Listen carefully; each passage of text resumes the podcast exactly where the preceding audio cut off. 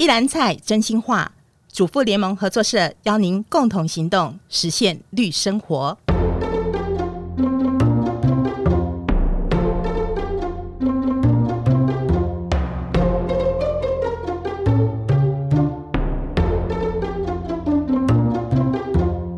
大家好，我是合作大小事单元的主持人淑慧。在这个单元里呢，我们要跟大家分享合作社的理念、人物故事，还有活动讯息。不晓得大家有没有注意到哦，就是我们一篮菜真心话节目在结尾的时候呢，都会呼吁大家跟我们一起行动，用责任消费改变世界。这是我们主妇联盟合作社的核心理念，也是我们一直有意识的在生活当中实践的事情。那有三十年历史的这个共同购买行动呢，我们从早期的这个呃主妇联盟环境保护基金会的消费品质委员会组织志工运作开始，然后到成立绿主张公司，再到现在以生活消费合作社的这个组织形态在营运，持续以集结起来有意识、有理念的这个消费力来支持有意识、有理念的生产者。啊、在许多还没有机会理解到我们合作社价值跟理念的人们的眼里呢，我们或许就只是一个买东西、买健康安全食物的一个通路而已。但是如果有机会多认识我们这个通路的话呢，也许就更能够理解合作经济卷动的一个正向循环，如何不同于资本主义下的一个商业获利模式。那外界看我们合作社，也许很多人都有着许多的不明白，究竟合作社跟一般的通路有什么不同呢？不就是买个菜、买个吃的、买个喝的、用的，为什么还要缴股金、缴年费，甚至每隔几年就还要投票选社员代表？呃，合作社呢是由社员出资组成的，每一个社员呢都是股东。每一个股东呢，不管你出资多少，投票的时候呢，你就还是只有一票而已哦。那几万个股东，我们透过一定的民主机制来治理、授权、控管合作社的运作，这应该是我们跟其他通路最大的一个不同了。今天这一集节目呢，我们很高兴为大家邀请到我们合作社的前理事主席啊、第六届、第七届两届，我们现在是第八届哈。啊，第六届、第七届两届的理事主席李修伟来跟大家聊聊合作社的民主治理，欢迎修伟。好，谢谢淑慧，然后也很开心能够在空中跟大家交流。呃，今年有参加站所社员年会的伙伴们哦，应该多多少少都有被提醒到，就是说今年十一月底有社员代表跟区营运委员的这个换届的选举。啊，九月八号到九月二十二号有意参选第九届社员代表跟第四届区营运委员的这个伙伴们呢，要记得去登记参选哦。那至于这个选举跟合作社的运作有什么样的一个关系呢？等一下我们就要请修伟来跟大家说说。在这之前，我要先请修伟聊聊你自己跟共同购买跟合作社交汇的一个故事。呃，修伟当初你是怎么样的一个因缘加入合作社的？其实我。刚开始并不认识合作社，嗯嗯，我是从认识祖父联盟环境保护基金会开始。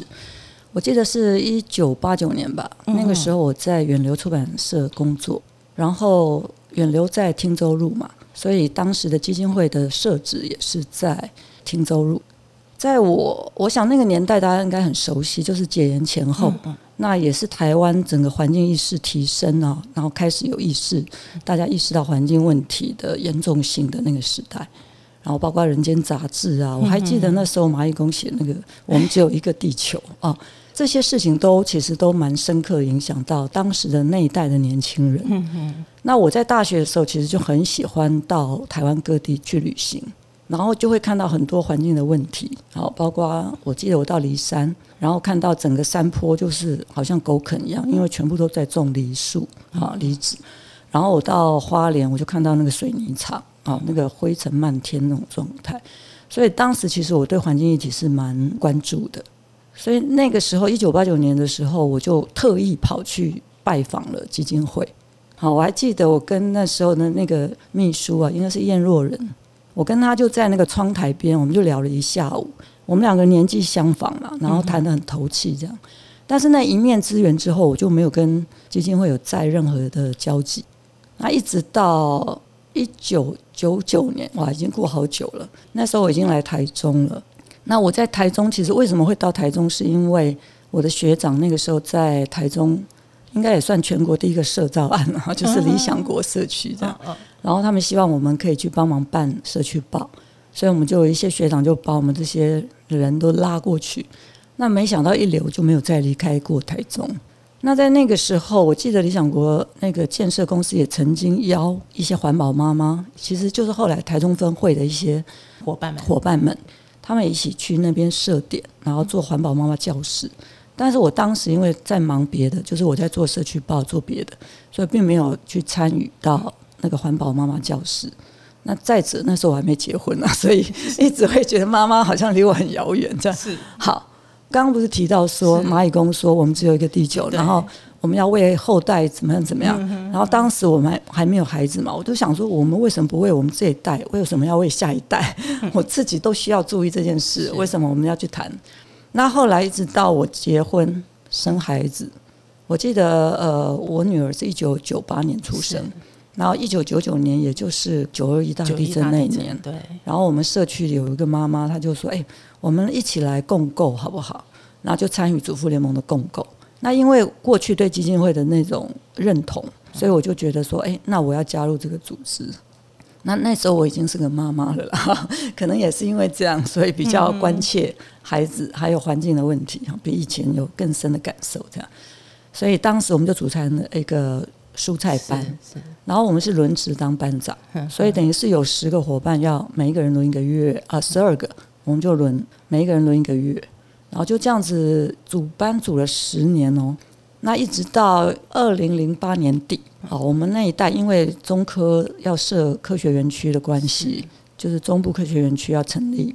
所以当时的中社就想要在那附近成立一个站所，这样，因为我们当时那一代的社员大概有两百多位这样，然后其实过去我们也曾经想说，哎，要不要自己来设个取货站？那后来。中科站要成立的时候，我就加入了筹备委员。然后在整个筹备过程，我们真的是每一次的会议我都有参与的。那一直到最后，我们把定名改成东海站。啊，因为我们觉得中科呃，就是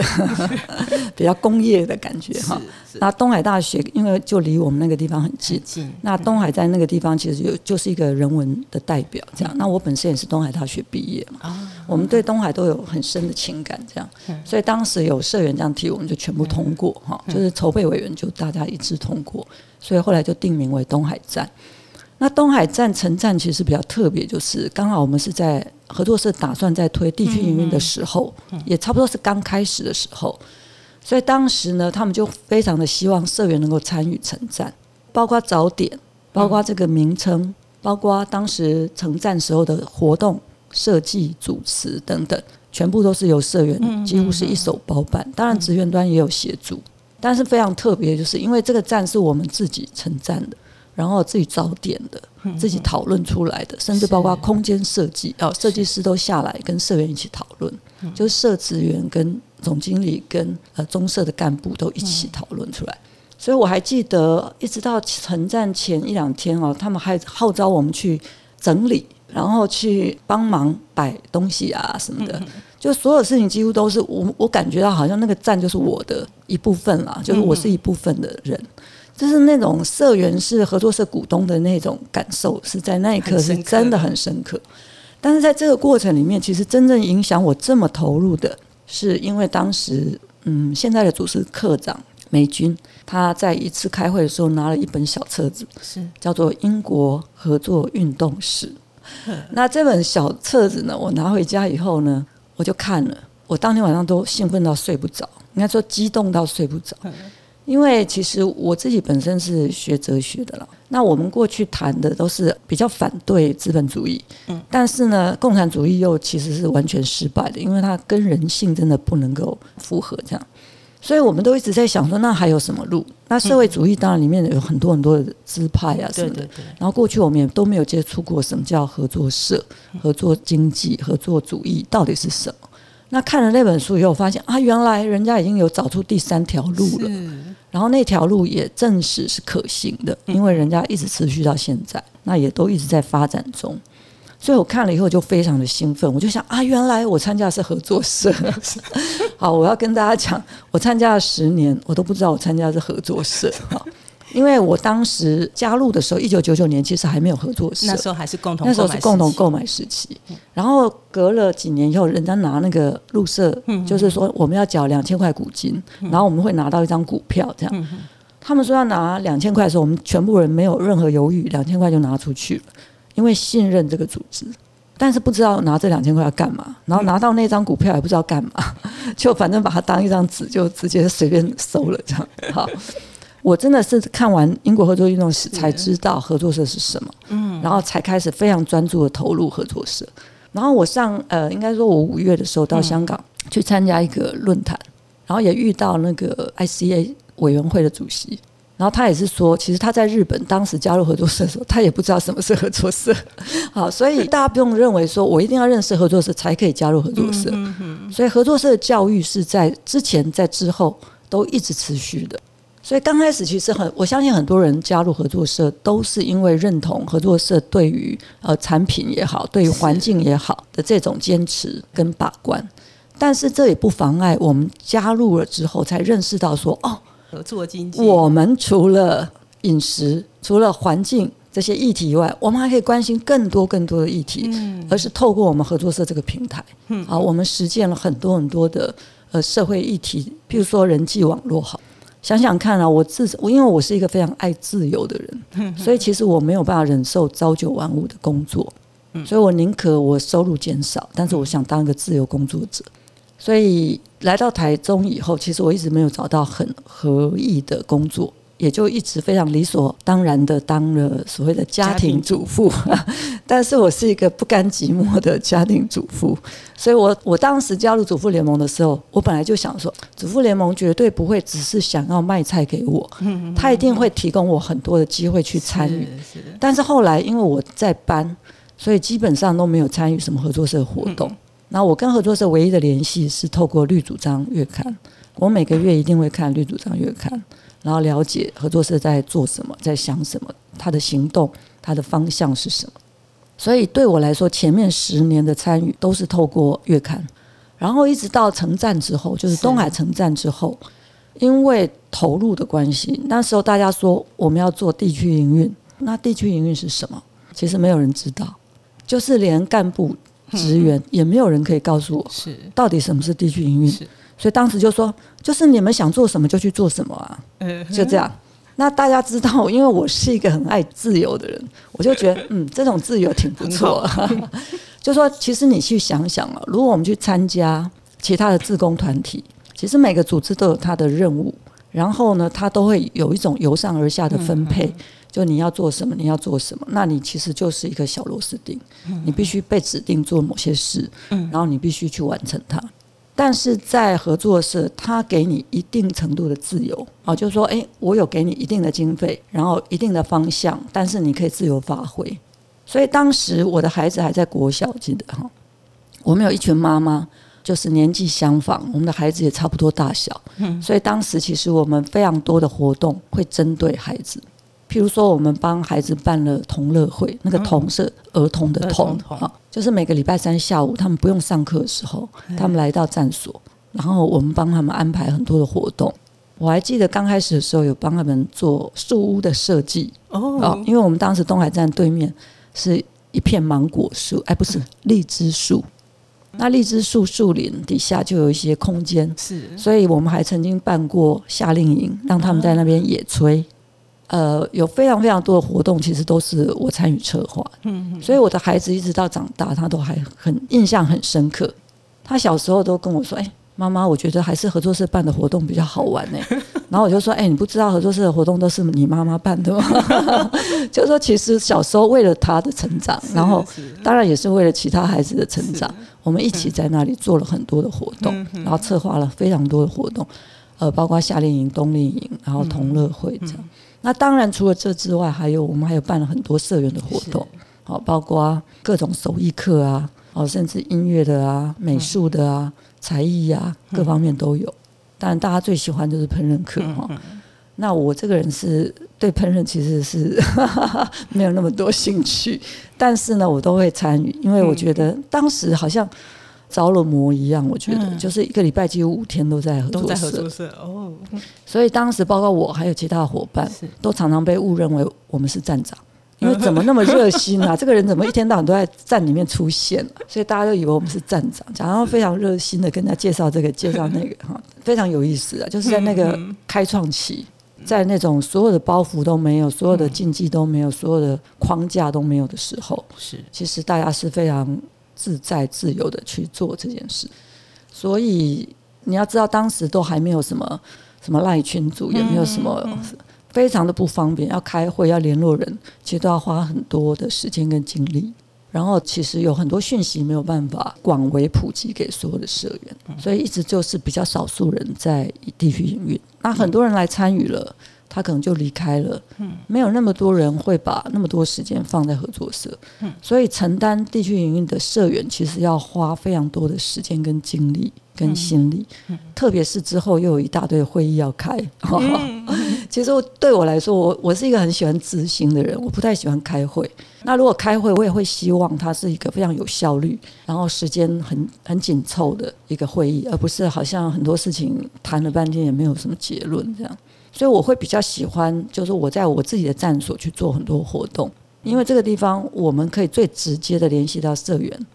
然后可以最直接的跟这些相关的人一起谈论事情，啊，不用舟车劳顿这样子。那如果到外地去开会，不管在中社还是到总社去开会，我们光是交通时间就花很多。哦，那现在还好，现在有线上。那之前就会觉得那个时间的浪费是比较可观的，这样子。修伟讲了很多你在地区营运上面的参与。啊，刚加入合作社的时候，其实也不认识合作社，是一直到美军给的那本书之后，才知道哇，原来合作社是这样子的，也才对所谓的合作运动、合作经济有更多的一个了解。那再回到我们就是社务的这个部分哈，修伟，你可以跟大家分享一下，就是。那时候的参与，地区营运的一个参与，怎么到后面选社代，嗯、然后再成为一个理事主席？因为你说过你不喜欢开会，是，但是那时候为什么会有这样的一个一个动力，让自己成为中间的一个干部呢？嗯、好，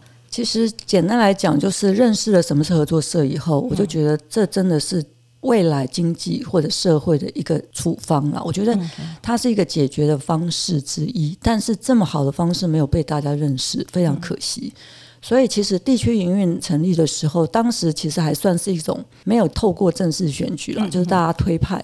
那我就当了好几届的东海地区营运的主委，主委，我当了好几届，应该至少有五年吧，我都当地区营运的主委。然后第一年我就开始设立。东海合作学堂带大家读跟合作社相关的书，哈，像英国合作运动史当然是第一本。那很多人都说，哎，看这本书会睡着，因为他们觉得很无趣。可是我觉得其实还蛮有趣的，所以我就会想说，好吧，那如果你们不读，那我就来带大家读。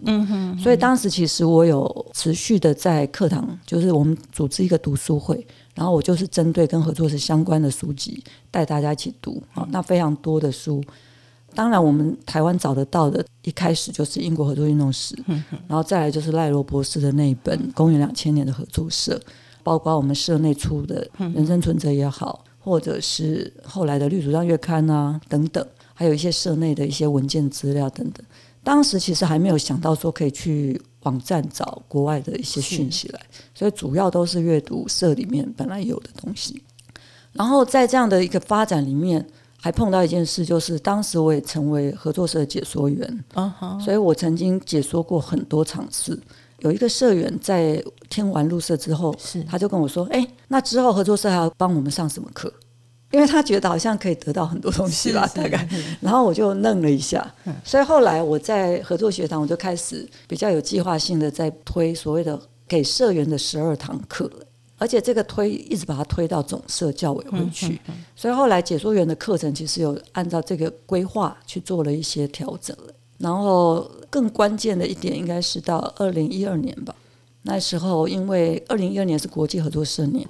然后内政部就希望说，我们合作社可以去办一些对大众推广合作社好处的一些讲座。嗯嗯，那当时其实合作社内部的事情也很多了，所以当时的理事会本来并没有想要去推动这件事。那时候是刚卸任的理事主席秀芝来找我，嗯嗯，因为他知道我在中社一直在推社员教育这一块。嗯嗯所以他刚好来开会的时候就找我，这样真的是初生之犊不畏虎了哈。我想说办个讲座有什么困难？我就说好啊，我就答应了。所以连续两年就是由我来做总责，这样那做企划，然后做一些推动，就办了合作岛幸福。从二零一二年是我主办，然后五场次都是我负责。那地方的教委会做执行。那到第二年呢，我就开放一部分的课程，让地区自己去筹划啊。就到了第三年就全部交出去，我想是一个有步骤的，是是把一些事情交出去。那之后其实很多分社就是看各自的能量。我记得大概北南一直到二零一七一八啊，都还有在办。那中社是后来我卸任以后，我们又持续的办，其实也都陆陆续续有办，大概只有停一年两年。那我卸任之后，其实也是持续的在中社办理这样子。那提到就是呃，修伟你卸任了理事主席的这个承担哦，我知道修伟也跟很多前辈一样哈，就是虽然卸任，但是还是一直很挂心合作社的一个发展跟合作教育。修伟可以跟我们说说你现在卸任之后，你主要投入在哪个面向的工作吗？呃，其实我现在在做的都是跟合作教育相关，就是一个因缘际会啦，所以就现在在那个逢甲大学河津系有兼任讲师这样。所以可以对学生们做一个比较有系统的合作社的介绍。嗯嗯嗯、那当然，合金系的老师们都各有专长了。是，但是我们可以给学生更多一点的是我们在实务上的一些经验，然后还有一些国内外交流的一些分享。再来就是我还是持续的在中社参与。其实我很感谢中社，就是伙伴们对我的肯定。嗯、因为其实我在卸任的时候，因为当时我还在任嘛，所以我就没有去选地区营委员。那所以，当我卸任的时候，其实我是没有任何身份可以去参与合作社的。我想这个我们等一下谈地区营运，我们也可以来谈。这其实是有一些制度上还需要做一些可能修正、调整，让我们的伙伴可以持续的参与合作社。那其实刚刚那个问题我还没有真正回答了，就是为什么我会投入到社代，然后一路到理事会。其实那个参与就是这样。我其实，在地区营运的时候，参与到后来，很自然的，别人就会来找你说：“哎，你要不要来选社代？”那其实，如果我想要对合作社有更深的了解跟参与，那我一定是要走过全程。所以，其实当时我就觉得，当然这是我一定要走的路，就是说我一定会去当社员代表，我要了解合作社是怎么运作的。哈，因为如果我觉得合作经济这么好。那我当然要自己去走一遍了，我不可能只是说哎很好，然后叫别人去参加，或者说哎很好，你们去做吧哈。所以这件事情就是我必须要自己进来。那其实社员代表在合作社其实是这样的，就是所有的角色他都可以很投入，也可以很适度投入，也可以几乎没投入哈。简单来讲，这个都是非常自由新政的，因为并没有人去逼迫你，所以你的参与都是自由的。那你要投入多少心力，也是看你自己的能量。那刚好那个年代我还算是年纪还可以哈，就是体力也还有，所以就开始参与社员代表，然后去了解合作社的营运是什么，然后一步一步的参与。然后在这个过程里面，其实我一直花很多的精神去了解合作社过去发展的脉络。毕竟我是从文字编辑出身的，而且我过去在汉声杂志、在远流出版社，我做的都是台湾史相关的事情，所以我一直觉得说，我们对自己的过去要有所了解。所以不管在中社也好，在哪里好，我就一直在做中社历史的整理，或者合作社历史的整理，去了解我们到底是怎么走到现在，那将来才知道要怎么走下去。那当了社代两届，哦，总共六年嘛。其实我当完一届社代，大家就希望我来选理事，但是当时我觉得我自己的家庭也好，哦，就是孩子的年龄也好，或者我自己对合作社了解都还没有到成熟，所以我就觉得不需要那么急，所以就等了两届之后，我才参选理事。然后成为理事主席其实是意外了，根本没有想过说当上理事就当了理事主席，所以当时其实也有很多人担心我，他说：“哎，你都没有当过理事。”你就当了理事主席啊？不过现任主席也是这样。那但是其实这是一个危险了，嗯嗯、对我自己来讲，我觉得这个其实是合作社的风险。其实最好的状态还是你成为理事，然后才变成理事主席。嗯、所以其实在我担任理事主席的时候，我最担心的一件事情就是合作社人才的培育，因为你没有足够的人才养成的话，嗯、理事会又要决定整个合作社的方向，它其实对合作社经营是它是有风险的。然后包括现在，呃，为什么我一直认为地区营运非常重要？因为如果没有地区营运，我们的人才要怎么培育？它没有一个过程，嗯，它也没有让社员有参与的空间。嗯、我们怎么样去发掘社员的人才？嗯、所以我一直认为地区营运非常非常重要。那我们今年又进入到选举年了嘛，哈、嗯。那当初大家也说，哎，对呀、啊，为什么合作社要选举？哈，很多人都说买菜就买菜，还要选举。但是大家去想想哦，有哪一个组织能够让你这么深度的去参与，给你这样的权利，让你可以去参与？好，所以我当理事主席的时候，就有时候我们去外面分享或什么，人家就会问他：“哎，你股金有多少啊？你怎么当上理事主席啊？怎么之类的？”哈，大家觉得要股金很多才会当上理事主席。其实你想想看嘛，你有没有办法去一个超市买菜，买到变他董事长？除非你投资非常多嘛。但是为什么你并没有比别人投资更多？你在合作社当到理事主席呢？因为理事主席相当于合作社的代表人嘛，的业务代表人，对不对？所以他其实就相当于公司的董事长。那什么样的机缘，居然让你一个买菜买到后来，你可以成为他的负责人？只有合作社。什么样的组织能够让你深度的去参与他的产品开发，去深度参与他的企划？只有合作社。不会有其他的公司组织会容许你这么做，包括你到别的团体去当职工也是一样。你要当到决策者，绝对不是说你一路参与就可以的，它都有一些条件限制的。那所以其实我非常非常，我一直到现在为止，我是带着一种感恩的心情参与合作社。我一直以来也都觉得，就是说，啊，参与社务工作呢，其实是让自己能够更深入了解合作社的运作，然后也是让自己可以很快的学习成长的一个路径，这样子。那我自己呢，就是因为担任了社代。啊，担任这个生活财委员会的委员，对合作社的运作有更多更深的一个认识跟了解之后，然后对合作社的一个永续营运还有它的发展，就会更有使命感。然后在修伟还有我们几位伙伴的鼓励之下，我才参选第八届的理事。那接下来我们就要来谈谈合作社的一个选举。嗯，前面有说到，就是说今年十一月底，我们有第九届的社员代表跟第四届的区营运委员的选举。那有意愿承担多一些些的社员伙伴们呢，要把握九月八号到九月二十二号这段期间上网登记参选。那谈我们合作社的一个选举哈，有两个是啊、呃、社员直接投票的选举，就是选社员代表跟选区营运委员。这两个选举呢，啊、呃、区营运委员算是我们合作社特有的啦哈。嗯、那为什么会有？有区营运委员这样的一个选举呢，这个部分修委来谈应该是最适合的人选，因为从推动到催生制度到修法，然后修委都有参与到这样子。然后请修委来跟大家说说我们合作社这两个社员直接投票的选举，还有就是当初推动区营运委员选举的这个想法跟过程。好。呃，社代跟所谓的里监事的选举，它是法定的。是简单来讲，就是所有的合作社，它都会有这些选举。当然，有些是社员代表，有些是社员直接参与。那我们之所以是社员代表，这是因为我们的社员人数比较多，所以没有办法在一个场地去容纳所有的社员来参与。但是在国外，其实他们也慢慢的有一些线上参与的方式、制度设计，所以是不是未来还是社员代表制？我觉得大家都可以讨论的哈。然后地区营运比较特别，是因为其实这个是我们跟我们的姐妹会，就是日本生活俱乐部生协去学习的，他们叫运营啦，地区运营，那我们叫地区营运这样。那为什么要有地区营运呢？其实我们在讲，是当消费合作社的社员越来越多的时候。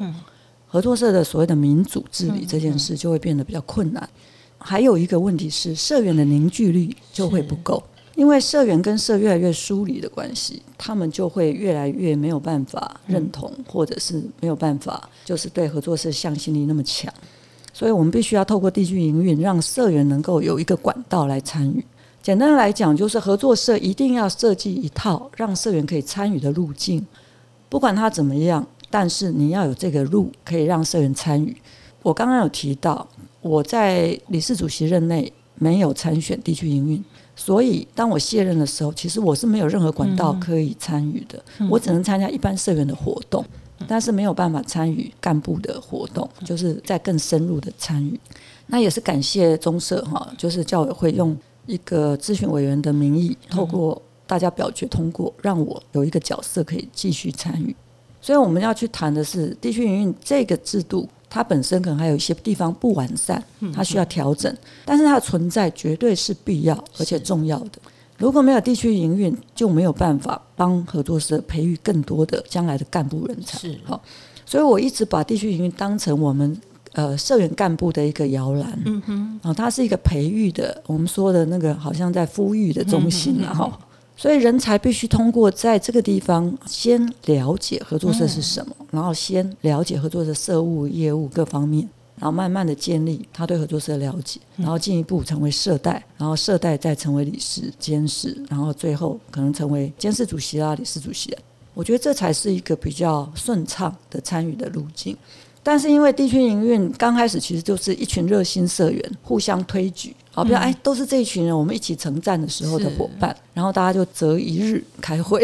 然后大家就说哎你来你来你你当主委。这样，好，然后我们就推不掉的人就变成主委这样，所以刚开始的时候其实就是大家一起在玩呐，哈，就是在战所忙这样，然后越来越有制度以后，就开始出现其他委员会啊等等啊，然后会议就越来越多了哈，那当然这是另外一件事。但是必须要有这样一个管道让大家来参与。那刚开始是用这种方式，比较像推举的方式。那后来应该是有一年吧，就是可能有地区营运的委员去干涉，譬如说，哎，站所前面的停车，哦，因为有些社员来买菜，他可能为了方便就停，有些委员就会比较鸡婆一点，就出来维持秩序。对，就稍微那样子讲一下，劝一下这样。那对方可能就会跟你说：“哎，你凭什么管我啊？什么之类的。”所以可能大家因为这样的问题啊，就开始想说：“那是不是应该要帮地区营运委员会呃的这些委员，呃，好像给予一个法定的地位？对对对，好像被认证，好，你是委员这样。但是因为我们的委员选举没有任何门槛，所以简单来讲就是报名其实就等于选上了，只要一票嘛，就我自己投我自己都可以选上，所以它其实是一个形式而已。”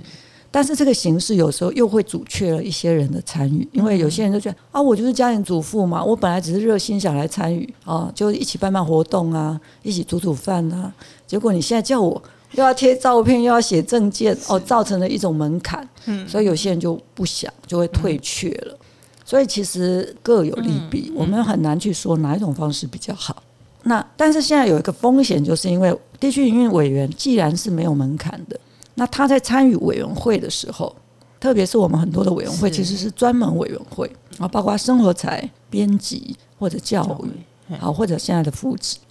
特别是生活财、教委、编委，其实它都有一些门槛的啊。比如说编辑，如果你不会写，你也不会说，那你进入到编辑委员会，你能够贡献什么？那你的参与就变无效参与嘛。那生活财委员会也一样。如果你进到生活财委员会，你对产品都不认识，你都要别人告诉你，那专门委员会的这种功能就不见了，它就变成了只是一个学习会了。但是我们要知道，委员会的功能其实都是要协助理事会，或者是分社营委会，然后去做一些决策。因为委员没有那么多时间，也可能没有那么多专业，所以照理说，委员会的参与，它应该是有具备一定的门槛啊，甚至是采取聘任的方式，就是由。区营委员会或是由理事会来聘任，但是现在的方式变成了地区营委员他是没有门槛的，然后他又被自派或者是说他自愿想要参与这个委员会，然后他没有任何的几乎没有任何门槛就可以一直参与到总社，嗯，哦，那这其实对我们来说是风险很大的，就包括我刚刚讲理事如果没有经过一段时间的培育，他就变成理事，对我们合作社的营运也是一个风险。所以这些事情，我们都可能要透过未来大家有共识之后，一起来讨论解决。但是无论如何，地区营运它的存在是重要的。好，我还是非常非常肯定，因为我个人其实就是在这个过程里成长的。嗯好，地区营运给我了非常多的自由度，啊，它是可以按照我们个人需求，然后按照地区社员属性，然后我们自己去结社，然后自己去发展很多的活动。那这个活动只要不违背合作社主旨原则，它都是可以被认可的。嗯嗯。好，所以我们可以看到，其实，在合作社各个站所的地区营运，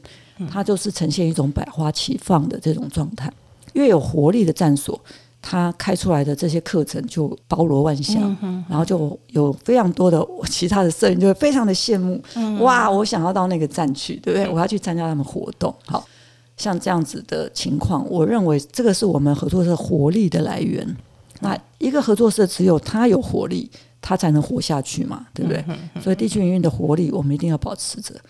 那当然，现在因为整个环境的改变，可能像我这个年代，还很多的所谓的家庭主妇。但是现在可能双薪家庭越来越多，然后再加上少子化、不婚啊等等，啊，就是家庭主妇这个身份可能也越来越珍贵了哈。好，所以我们可能未来呃需要去寻找地区营运的参与者到底应该是谁，然后他怎么样参与？我们可能可以透过很多是线上参与的社团。譬如说，我们开很多线上社团，嗯、那它其实是可以让不管是住在北中南东的社员，他其实可以透过线上，我们有共同的兴趣爱好，我们去组织一个育儿团，嗯、我们组织一个呃共学团，共学团，嗯、我们组织一个，譬如说，哎，我都很喜欢做缝纫的，可不可以？也可以啊，嗯，我都喜欢种香草，可不可以？可以啊，嗯、线上社团有没有可能？嗯就是我们要想很多很多的办法跟创意，开创很多的路径，让我们的社员能够参与合作社。我觉得这是我们要去想的事情。因为越来越多人是没有时间，像我以前那样子，一 一个礼拜五天泡在合作社，是这个其实不是很容易做到的事情。嗯，好，所以就是如修伟刚刚前面提到的哈，社员代表的这个选举其实是国家法规法定的一个选举，但是地区营运的这个区营运委员的选举呢，是我们合作社特有的。那修伟也跟我们分享了他的这个观察，就是在我们有选举跟没有区营运委员选举的时候之间的一个差别。然后我们也选过了三届了，今年要选第四届了哈。修伟也跟我们提到了他的这些观察，然后跟这件事情在地区营上面的一个发展的影响。那我记得之前在呃 EP 六十二这一集哈，就是跟茶山杂粮产销班的南英访谈的时候，南英有说到说，嗯，每一个阶段呢都会有不同的考验，没有挫折就不会走到现在。虽然南英说的是茶山杂粮产销班的事情，然后，但是我觉得。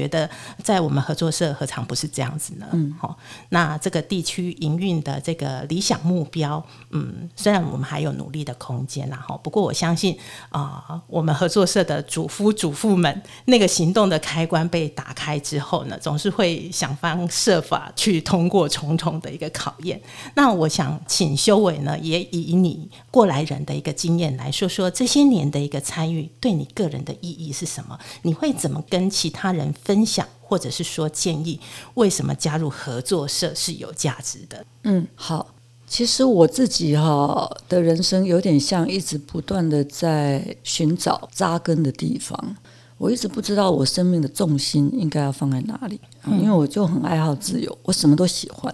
所以我一下做这个，一下做那个。我还记得以前我的老师都给我写一句话，说：“多艺多思益不精，专精一艺可成名。”我觉得他就是 告诉我，你不要老是要做这个又要做那个啊！你如果好好的把一件事做好，你一定会有成就的。但是我就是在这个路上，我就是东摸摸西摸摸，然后一直到我认识合作社以后，我好像才找到了我可以扎根的地方。这样，然后在这里面的参与，其实我完全没有去想说我未来会怎样，我只是觉得这件事情我认同，然后我希望合作经济在台湾开枝展叶，我希望它越来越健全。然后越来越多人认识合作社是什么，然后真正的好好的去经营合作社，因为合作社对我来说，它只是为了要满足我们共同需求而存在的，它不是为了盈利而存在。光是这一点，我就觉得已经非常棒了。因为当我们是为了盈利而存在的时候，我们总会有一些其他的考量，比如说这个公司为了赚钱，它可能在材料上它就要去节约成本，然后它可能在人力上它就要尽量的可控等等。但是，如果我们并不是为了这个目的而存在的话，嗯、我们会用一种比较合理的方式来对待自己、对待别人，甚至对待环境。所以我一直觉得合作社它也不是过度的去强调说全新的奉献啊，做慈善啊，它也不是。它在自利跟利他的这方面，它取得一个平衡。所以我一直认为说，这样子一个又可以帮助到自己，又可以帮助到他人的这种组织，其实非常适合人的。哦，他不过度的去谈那个人的高尚神圣那一块，但是他也不去堕落哈，或者是说去逐利啊做那一块。所以我一直认为说，如果我们所有的人可以认识到合作经济啊，合作社它到底应该长怎样啊，它到底应该怎么营运，那我们的整个社会会达到一个相对的公平跟合理啊，我们对整个环境的剥削也不会到今天这样的惨状。所以我一直觉得说，诶，如果大家能够更认识合作社的话。真的，我们有一句话就是说，合作社建设更美好的未来嘛，或或者建设更美好的世界。我真的相信，如果是这样的话，我们是可以做到的。但是抛开这么远的理想，我们不去谈了。就光对我自己而言，自从我认识合作社、加入合作社以来，真的就是可以按照自己的节奏走。就是我刚刚讲了，我这么喜欢自由嘛，那。合作社其实就是我有时间我可以多投入，我没有时间我可以少投入。当然了，就是我这个个性就是有事就会一直做这样，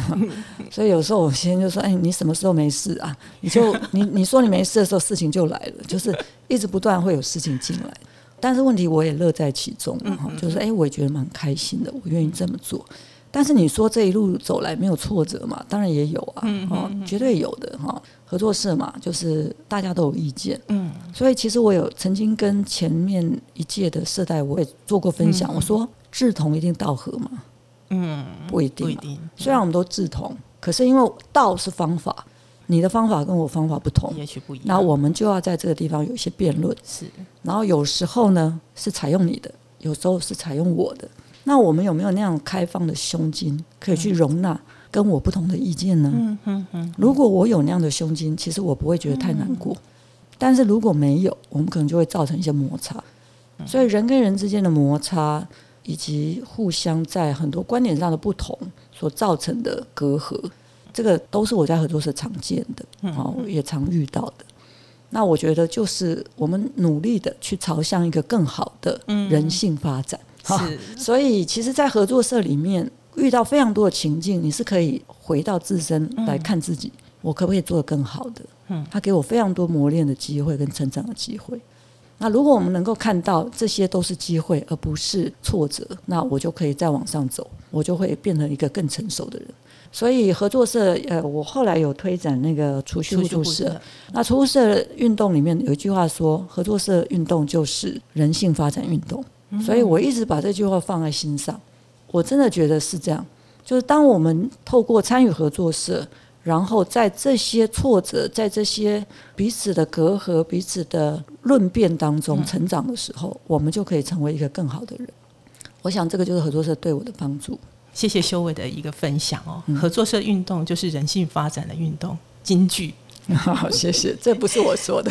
这是合作社运动的金句。对，是修伟在合作社的一个参与的历程呢，真的还蛮励志的哦。就是从家庭主妇，然后加入合作社，然后从社员、社代，一直到担任两届的这个理事主席。那修伟在合作社所历练的贡献，在合作教育，然后刚刚修伟有提到，就是跟伙伴们成立了储蓄互助社，然后推动合作运动。种种在合作上面所努力的，真的是可以说不遗余力，然后也受到肯定了哦。就是我们现在修伟也受聘为逢甲大学的兼任讲师，然后继续将心力贡献在合作教育上面。那虽然我们都知道，就是在社务的参与上面呢，呃，大家一样都会经历过一些困难。不过从修伟分享，让我们也知道，就是说加入合作社，能够不只是来利用健康、安全、有理念的产品而已，我们。还能够透过这样的一个民主参与、参与合作社，然后学习成长，并且跟更多人分享合作社的一个价值。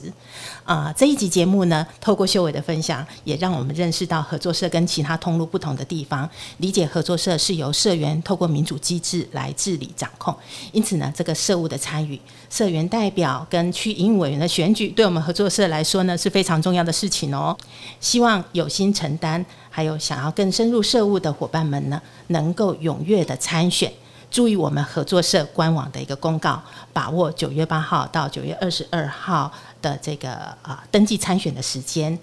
那目前在时间心力上面，如果说还没有能够有更多的参与跟承担的社员伙伴们呢，也不要忘了十一月底的时候选举投票的期间，要记得行使你的投票权，这是我们的民主治理。那谢谢大家的收听啊，今天的节目就为各位进行到这边。我们是主妇联盟合作社，加入我们一起用责任消费改变世界。喜欢我们的节目，可以把节目介绍给你的亲朋好友们。那也非常欢迎大家留言回馈我们你的收获跟感想。我们就下回见喽，谢谢修伟，谢谢大家，拜拜。